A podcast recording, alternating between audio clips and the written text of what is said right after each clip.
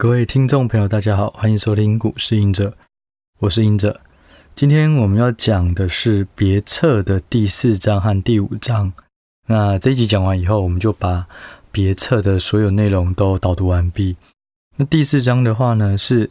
推敲市场预期，紧跟趋势走。第五章呢，呃，是市场剧烈波动，我该怎么做？那第四章。呃，推销市场预期，紧跟趋势走，主要是在补充之前书里面讲到的市场预期这个东西。呃，美国的股市有一个谚语，就是说，呃，通常股票都是因为消息释出而涨，事实发生而跌。那这件事情呢，其实在股市现实的这种状况就是层层出不穷的发生了，的确是这样哦。就是很多事情通常是没有任何的原因的时候一直在涨，然后当公布了哦，叉叉叉取得了什么订单，或是切入了什么领域，然后股价可能初级就会开始跌。所以就是说，不要看着呃新闻出来的东西去买股票，因为那一天或是那一阵子可能就反映完了。这件事情，那你要怎么看到说市场到底有没有预期到，或是预期了多少？我觉得就是回到看股价最准。就当什么事情都没有发生的时候，一只股票一直跌，一直跌，或者是一只股票一直涨，一直涨，那它可能就在反映一个呃市场还不知道、普遍还不知道的事情。那当这个事情被公布了，或是公司自己公告了，那那一天股价反而可以留意。有时候先跌，然后公布一个利空，不一定就是要马上卖股，它有可能那天就反应完。那有时候一直涨，一直偷偷涨，就公布了它可能跨入什么领域，或是收购了被被哪一家收购之类的，它也不一定就是好的买点。好，不一定公布利空就要卖，不一定公布利多就要买。我们要买的时机，应该就是在任何利多。或是长线的这种大的故事发生之前，判断对了就是买了。那卖也一样，当有一些基本面恶化、趋势改变，我们就是要卖，而不是等到公布以后才赶快跟着市场的节奏进去。对，那所以我我喜欢看的就是股价。通常大家可以注意，就是呃，月营收要公布前，如果有一些股价一直偷涨，那公布后真的创高，不一定还会再涨。所以其实就是说。我们有第二层思考，就是当一件利空或利多公布的时候，股价过度有没有过度反应？如果有，那你就可以做一个反向。假设利多公布，结果呃涨得不多，那也许你还可以再买。可是如果利多公布涨得比我们想象还要多，那也许就要卖。所以这个就回到就是说，对于每一个事件要有一个判断力。那这个判断力就来自于说，这个事件影响了多少的股价是合理的。我觉得越到后面这件事情越重要，就像有些人呃，像台积电好了，台积电在 iPhone 六吧切入了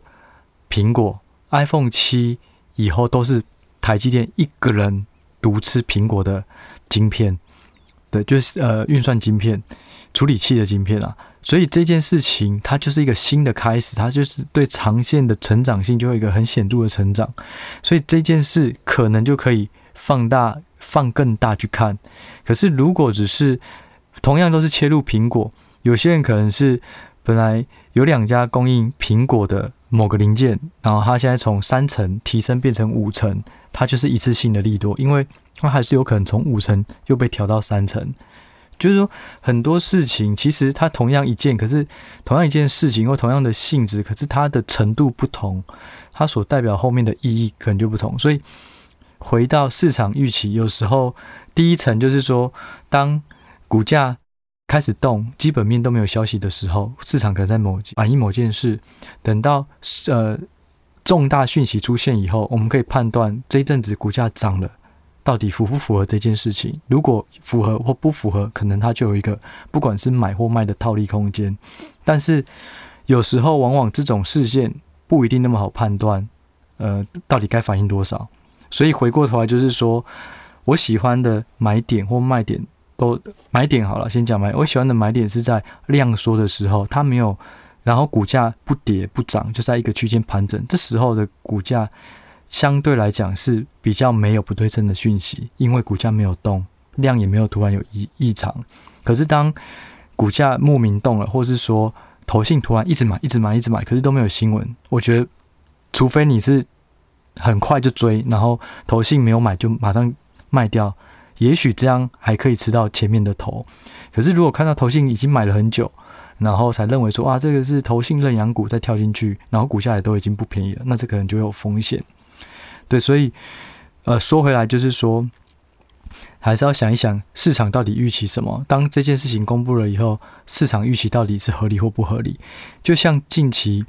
呃，通膨这件事情很严重，其实市场都已经反映了。可是每次看到 CPI 开始优于预期，或是 CPI 不如预期的时候，隔天涨了啊，假设非常好，呃，通膨压下去了，隔天大涨，然后才看到可能附近的人或是网络上的人就开始有兴趣，开始开始跳下去买。然后等到，呃，CPI 不如预期，或是 Fed 的言论更鸽派了，呃，更鹰派了，然后股价大跌，然后在那一天才卖。就是如果它是一个盘整区间，就会一直被新闻每次都是买高卖低，买高卖低。所以两个，一个就是放长一点，然后用判断趋势，就是到底现在通膨是见顶了吗？还会继续创高吗？对。那第二个就是可能要用呃。比较呃判断市场的方式，看股价的波动到底合不合理。对，那就我目前来看啊，我认为通膨肯定在今年底之前一定是见顶，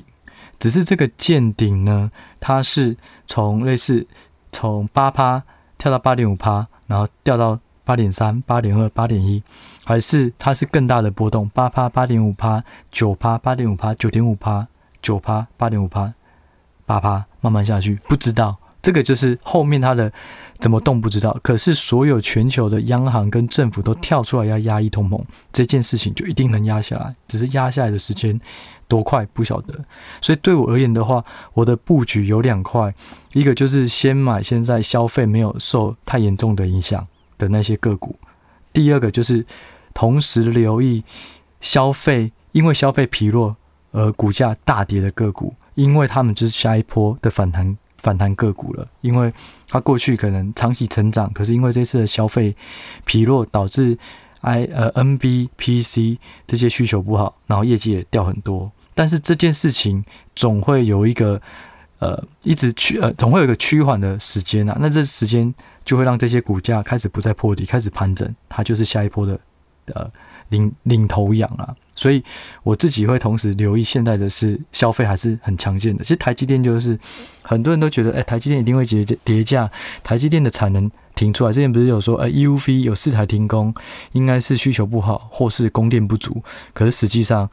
台积电呃还是相关的厂商说，这只是正常的更新的这种呃活动，它并没有不是因为产能的关系，不是因为订单的关系。那也证实了在。呃，八月的月营收公布以后，的确台积电是创新高，对啊，只是台积电现在股价也是偶有波动啦，从四百八到五百多，又到四百多。不过就以呃长线来讲的话，台积电我觉得还是相对的稳健啊，因为的确他目前讲的东西都跟他呃是呃月营收公布的东西，的确都是他讲的东西，就需求没有减弱，只是股价不一定赏脸啊，所以这就大家可以多去留意说。假设现在这个时间点，你要怎么去看 Fed 的预期跟未来对于产业的预期？等不要等到大家开始说啊，消费回温，然后库存去化完毕，然后再跳进去追，那这时候这些反弹个股一定都已经反弹很多了，所以一定都是提前一步去预判，然后然后找到一些关键的指标，就像近期的蛮特别，就是说明明 PCNB 不好，可是技嘉跟微星其实蛮强。我记得从低点到现在都反弹了两三成了，所以是不是代表他们已经看到了库存去化的结果？不晓得，大家都可以再多去思考。好，那再就是第二第二个呃重点，就是说市场预期是决定短期的走势，但是如果我们要穿越牛熊，也就是穿越景气好景气坏，有没有方式呢？有，就是长期持股。对，就是说。你只要看对趋势，那你就是长期持股，就算它超涨超跌，也都是短期。那另外一个就是说，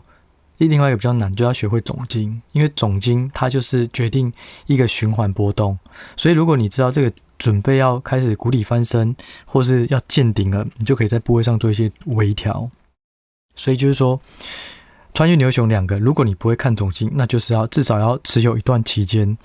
不要都是当冲或是隔日冲或是短线交易，那这样很难穿越牛熊。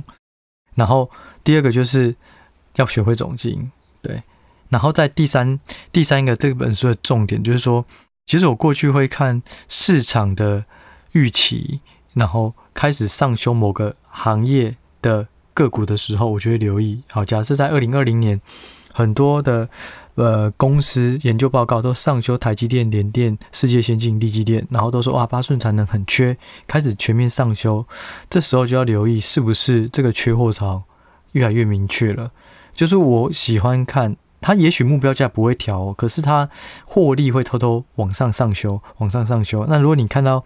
一个族群集体被上修，就可以留意它有可能就是一种呃新的趋势要呈现。对，这是我的方式啊。所以，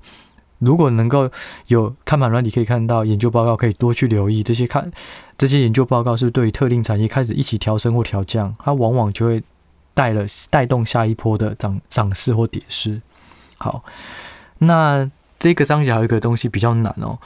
嗯，这个东西其实在我原本的书里面要写，可是因为写了以后，当时候很多人看了觉得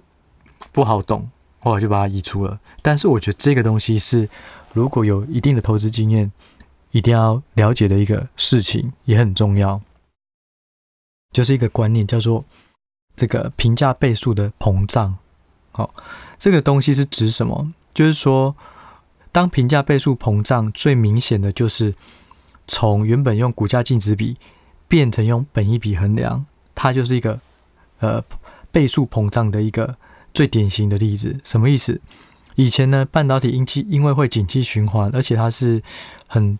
这种重资本支出的，所以它的固定成本太高，所以遇到这种景气的呃比较衰退的状况的时候，它就变亏钱，所以它只能用净值去衡量。所以台积电以前呢都用股价净值比，然后它差不多是介于五倍到七倍，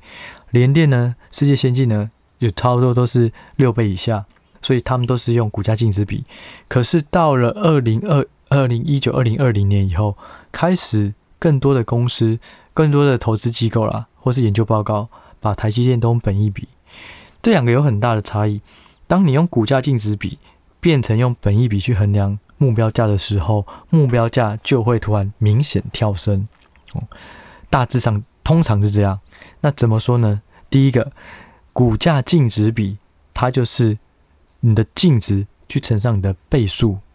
那本益比呢，就是你的获利去乘上一个倍数。可是大家要想想，净值怎么来的？净值简单来说就是这一家公司过去以来所赚的 EPS 累加。因为你只要多赚到钱，你的净值又增加，你配发股利又减少，你你赚到钱又增加。所以我们可以把它当做它是一一段期间，或是过去以来累积的 EPS 的一个概念。所以如果我可能这家公司成立了二十年了，但第二十一年有一个很大幅的成长，其实净值看不太出来，它只会有些微的跳动，因为净值还要包含过去二十年的数字。但是呢，EPS 不一样，它只看当期或当年的获利，所以我只要过去赚三块、赚五块没都没关系。如果我今年赚二十块，我用本益比，我就是可以直接用今年的数字去看，所以它就很可怕，所以。股价净值比是一个比较牛皮，比较不会动。就算你大赚钱，我就顶多再给你高一点的股价。可是本益比都看今年获利，所以如果只要他能够把握到有一两年大幅成长，还用本益比衡量，股价就很可怕。哦，所以这就是本益比跟股价净值比本身在本身对于这个会计数字上就有差异。第二个就是说，当时候。台积电五倍到七倍，大家就觉得这个股价净值比能不能到八倍，能不能到九倍？可是不合理啊，因为以前从来没有八倍，以前没有九倍过啊。那这样用这个好像会变成高估，结果大家就开始变成本一比。一方面是说台积电在先进制程已经开始越来越少景气循环了，因为它是有独占鳌头，然后一直受惠长期成长，所以已经不会亏钱，所以就开始用本一比。好，那本一比几倍算合理呢？我们通常会看几个，一个是成长性。如果这家公司成长性有三成，基本上可以抓三十倍，这就是用 PEG 的概念，用本一比几倍就是符合它的成长性有几趴。二十趴的二十趴成长性的个股呢，我们就给它二十倍。所以台积电过去，嗯，在呃二零一九到二零二二，我觉得印象中啊，都是平均超过两成，接近三成，也就是台积电那就可以用三十倍。那三十倍呢，算贵还便宜呢？就会有人跳出来，当时啊，就跳出来说，诶，台积电它呃出货给 NVIDIA，NVIDIA 现在都是八十倍，在两年前啊。都是八十倍的本益比，AMD 本益比更可怕。那就算是高通，也都有三三十几倍。所以它三十倍，它是独家或是少数的供应商，那三十倍不贵吧？所以大家就说，哦，好，那就用三十倍，其实相对合理。很奇怪哦，用股价净值比八倍九倍变得太贵，可是用本一比三十倍就变便宜，因为它比较的对象换了。当你用本一比，你能够选。选择比较的那一些同业都是高高度成长，所以你相对来讲用本一比就比较便宜，因为它只有三十倍，不算贵吧？哦，这有点复杂，但是这就是呃评价膨胀的一个非常典型的例子，就是台积电。但是现在呢，大家还是没有用世界先没有把世界先进或联电或力积电用本一笔衡量。我觉得某个程度就是因为他们是成熟制程，所以相对。景气的波动还是会比较大。你看台积电从呃今年以来，几乎在后后来几乎都是每个月创新高，那这就体现了它其实就是可以用本一笔。另外一个问题，在两年前那时候大家就说啊，航运呢、啊、可以用六倍的本一笔计算哦。这件事情那时候我的粉专有人问说，这样合理吗？就是有很多人跑回测，它就是六倍，就是算是它基本该有的数值。对，如果这件事情是对的话，六倍的本益比的话，那航运就不会是现在的股价了。现在呢，嗯，在长荣减之前，差差不多赚四五十块吧，然后股价只有八十块，它根本不到两倍，本益比不到两倍，那怎么会是六倍？连两倍都不到。就是说，很多人都说啊，航运它已经回到可以长期获利了，所以它可以用。本益比衡量这件事情有一个最大的问题，就是它的成长性不能趋缓或是衰退。如果它衰退，它就不适合用在本益比。用本益比的个股是这家公司的价值来自于成长性，但是如果这家公司成长就是不稳定，它就不能用本益比。它再怎样，除非啦，航运改变了，因为它的。这个竞争态势改变，大家独占，然后报价稳定上涨，它能够稳定的每年都有一些成长率，它也许就可以变成本益比，但它不是，它还是受到报价波动太大，然后同业的扩厂啊这些需求，对，所以呢，选择适合的评价方式，无论是本益比、股价净值比、股价营收比是非常重要的，因为它会对于目标价有很大的影响落差。对，那台积电为什么可以转？就像我刚刚说的，成熟制程的还是没有人很多人用本益比去看，就是因为它不稳。可是台积电它就是独占鳌头，它的获利成长性是稳定的。好，那第四章最后一个就是说，怎么投资会更有效率？哈，其实我自己有一些方式啊。第一个就是书上讲讲的，就是投资机会是比较来的。我若同时有 cover 五家公司，我看到有一家公司，本来大家的投资报酬率潜在的可能都是上涨上涨三成或五成，可是有一家个股，有一家公司已经涨了两成了，代表它只在潜在只有十趴的报酬，那它就可以换掉，去换还有五成成长的五成上涨空间的个股，这是一个。那另外一个就是说，这是我自己私下的方式啊，这就是去套利时间差。好假设，可是这个要对于个股有非常深的琢磨和研究，会比较容易成功。就像我如果知道台积电财报一定超好，然后可能呃换另外一个产业，可能是金融股的财报超好，然后我都预期它会涨，那我就会去查台积电是几号公布财报，然后某个金融股是几号公布财报，然后联发科财报很差，所以它又是几几月几号公布财报。那我就会在台积电买之前，呃，在台积电在金融股公布财报之前，先去买，先去卡位，然后在联发科公布财报后，如果我觉得它长线不错，它可能会超跌，那我在公布财报后不好，我再去买，所以它就是一个时间差的套利概念啊。对，这个是我自己常用的方式哦。那就是说我可能有三只三档个股持股，那我会去依照这三档的公布时间，然后做一些部位上的微调，去赚一些时间差哦。不过这个这个比较困难一点，就是我觉得一定是要很 focus 在这个产业上的，会比较容易做到。像我只有持股三档，所以我会对于上中下游同业会做全盘的看判断，所以相对来讲掌握度会再稍微再提高一些。可是如果你本身都已经有十档、二十档持股了，就比较难对于时间差有一个敏感度哦。好，那第五章，第五章的话，基本上我觉得最重要的就是一个东西，就是心理素质，然后它是怎么量化哦。我先提一下，就是说心理素质，我认为它才是投资的这种呃财富累积的最后的关键哦。就是说，有些人可能比你懂台积电啊，台积电出身的，哇，他以前在台积电待过，或是说，呃，他是台积电协力厂。但是他不一定投资台积电会赚得比你多，因为台积电也会波动。从六百八，他可能很乐观，到了五百块以下，又觉得说啊，它的良率可能会有一些问题，或是美国各国家要开始辅导辅佐自己的半导体，所以它会有一些竞争影响。就是这些都是情绪，看到股价而产生的情绪。但是这个东西它本身就是要靠心理素质，你才有办法去很。客观的判断对于一家公司的价值认定，然后在超涨超跌的时候去做一些操作，所以大家不要觉得是说啊，他是员工，他或是说他是里面的高层出来，或是这他是这个产业的顾问，决定赚的比较多。对于同一档个股不一定，但是他们的知识是有参考性的，但是他们的投资还是要回到他的心理素质好不好？所谓的心理素质好不好，就是说当股价涨或跌的时候，不会去影响你客观的判断。对，那影响客观的判断这件事情，如果你要把它量化，对我而言，就是说，你只要能够每天投资睡得着，安心睡觉，那基本上你就能够有一个客观判断。可是如果你在高档压太重，或是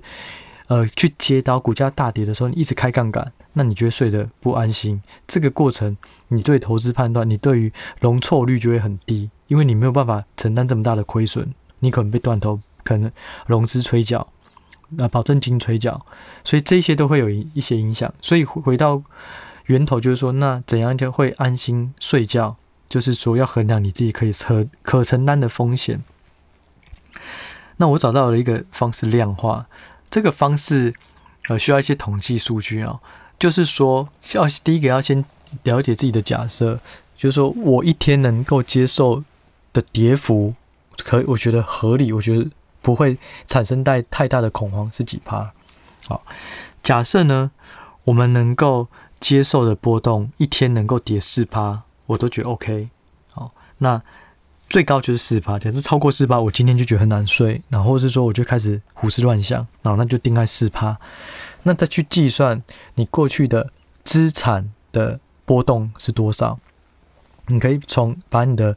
这个对账单。把它数据化，然后去看过去平均的波动